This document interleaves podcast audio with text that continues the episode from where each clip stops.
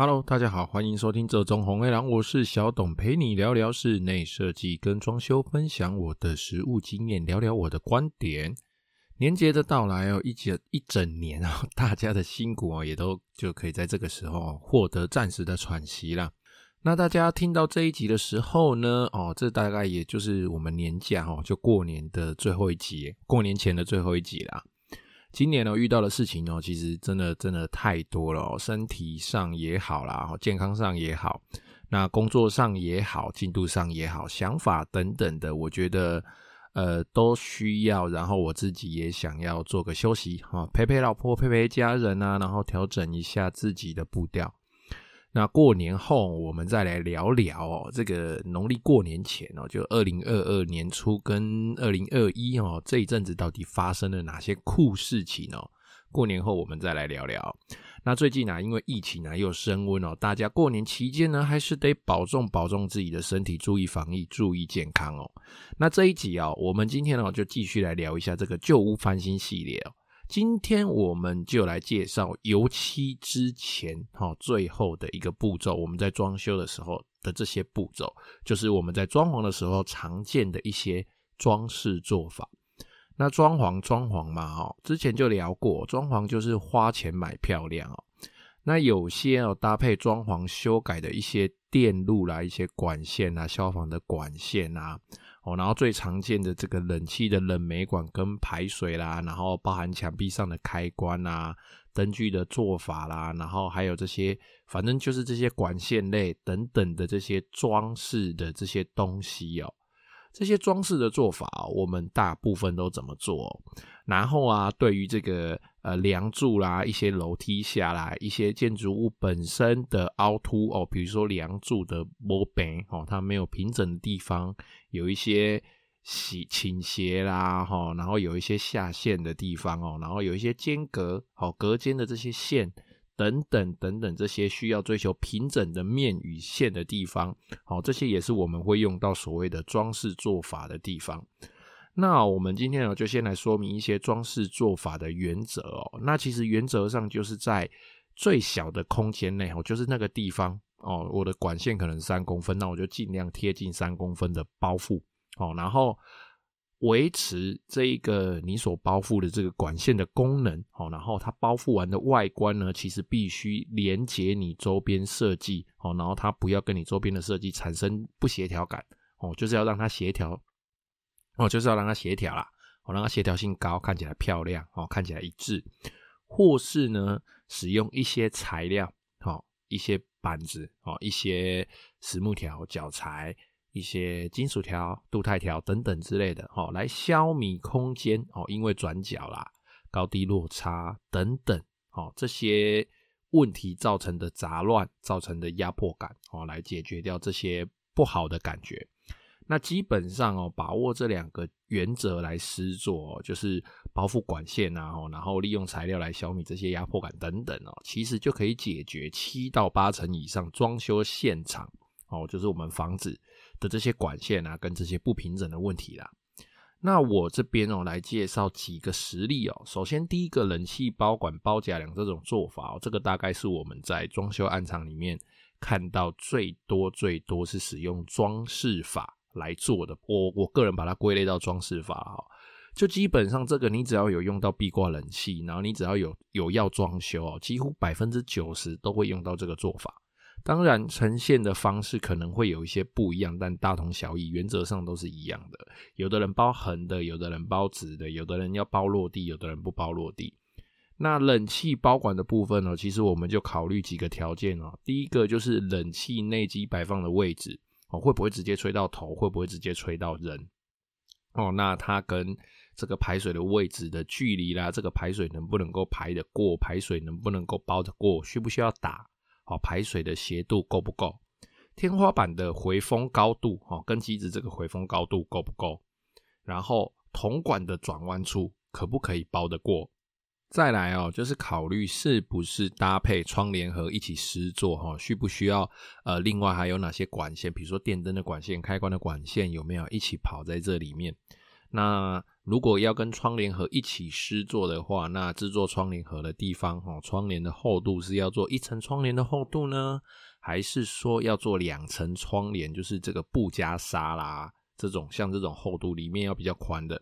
那窗帘啊，在锁的那个锁那个窗帘的轨道的时候，好锁那个木杆啊，或者是轨道的时候，会不会锁到包在里面的管线等等？那这个业主在设计的时候，他不是不是上晚班的？我们这个窗帘布哦，要收进去两侧的凹陷跟上面的凹陷、下面的凹陷，是不是需要做一些啊重叠的地方？就是让整个覆盖率比较好。好，这一些东西其实我们都要考虑进去。那再来要包的话，我一定会一包就是一整支哦，就是一整个直线从最左边包到最右边，包到有抵到抵到就是有抵到物体，然后能够产生一个连续性的线条，不要包那种只包一块的哦，那看起来真的蛮怪的。我个人觉得啦哈，就是那个真的看起来真的蛮怪的。你其实要包这样子的话，还不如请冷气的厂商哦，直接帮你盖这个塑胶的管盖就好了哦。那再来啊，另外一种装饰的做法呢，就是所谓的踢脚板。那这里啊，不是单指墙壁下方的那一块踢脚板哦，其实包含柜体下方的那一块也叫踢脚板。那踢脚板啊，最常做的装饰就是像是琉璃台哦，会使用这个高度哦做排水管的包覆装饰，那个排水管会包在里面跑这样。那还有衣柜啦、书柜啦等等这些柜体的下方哦，会使用这个地方哦来做一些插座电力的管线的跑位哦，会把这个插座留在踢脚板上哦，插个电风扇、插个吸尘器等等。再来哦，另外一个会使用装饰的就是壁板了，壁板大概是使用量最多，然后大家最常看到的哦。那以壁板当就当做装饰的哦，大概就是一些电视墙或者是一些造型主墙面了。哦，那这些传这些墙面呢，除了里面会跑一些管线之外哦，我们的电视墙啊，其实有一部分都还会在做线槽哦，或是猫道，这个呢都是来作为哦日后使用，在日常使用上哦，给业主穿线的一个管道。可以说哦，你这个电视挂上去之后，不会因为需要配合你电视哦，或者是你日常使用的这些机子哦，什么机上盒啦、网路啦、switch 啦、无微波微罗各首歌诶。这些东西的电线要连接到电视上哦，然后就把整个电视墙弄得乱七八糟。我们特别留这个线槽，留这个猫道，就可以让电视呃电视跟这些机子中间连接的线呢，可以收得非常非常的好，看起来就是干净整洁漂亮。那关于哦壁板的另外一些用法哦，像是床头板哦，它也是一个常常使用壁板这种做法来当装饰原则的地方哦。那第哎、这个床头板这个地方哦，通常我们会搭配原有墙面的管线哦，插座，甚至是开关位置的移动哦。那床头板就比较像是啊，沙发背墙也是哦。就是呢，我们会把这个板子封上去之前哦，把这些管线哦，因为反正板子封上去就看不到了嘛。把这些管线呢，把这些它该跑的位置哦，插座啦，跑到我们方便使用的地方；开关跑到我们方便开关的地方，哈。然后如果需要网路线、电话线等等的，就是一次到位。然后板子封起来，好，就看不到它里面这些杂乱的线哦。那这些开关啊，这些插座啊，只要有弄好哦，像是床头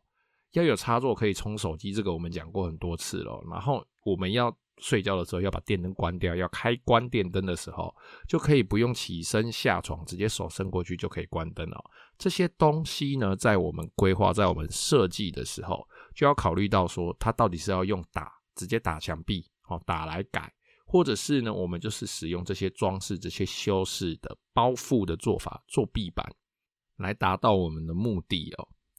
那壁板啊，它其实除了管线之外哦，有时候在壁板的上下侧或者是一些凹槽的内部哦，都会另外做灯条啦，或者是一些呃间接式的照明，来提升整体装修的气氛哦。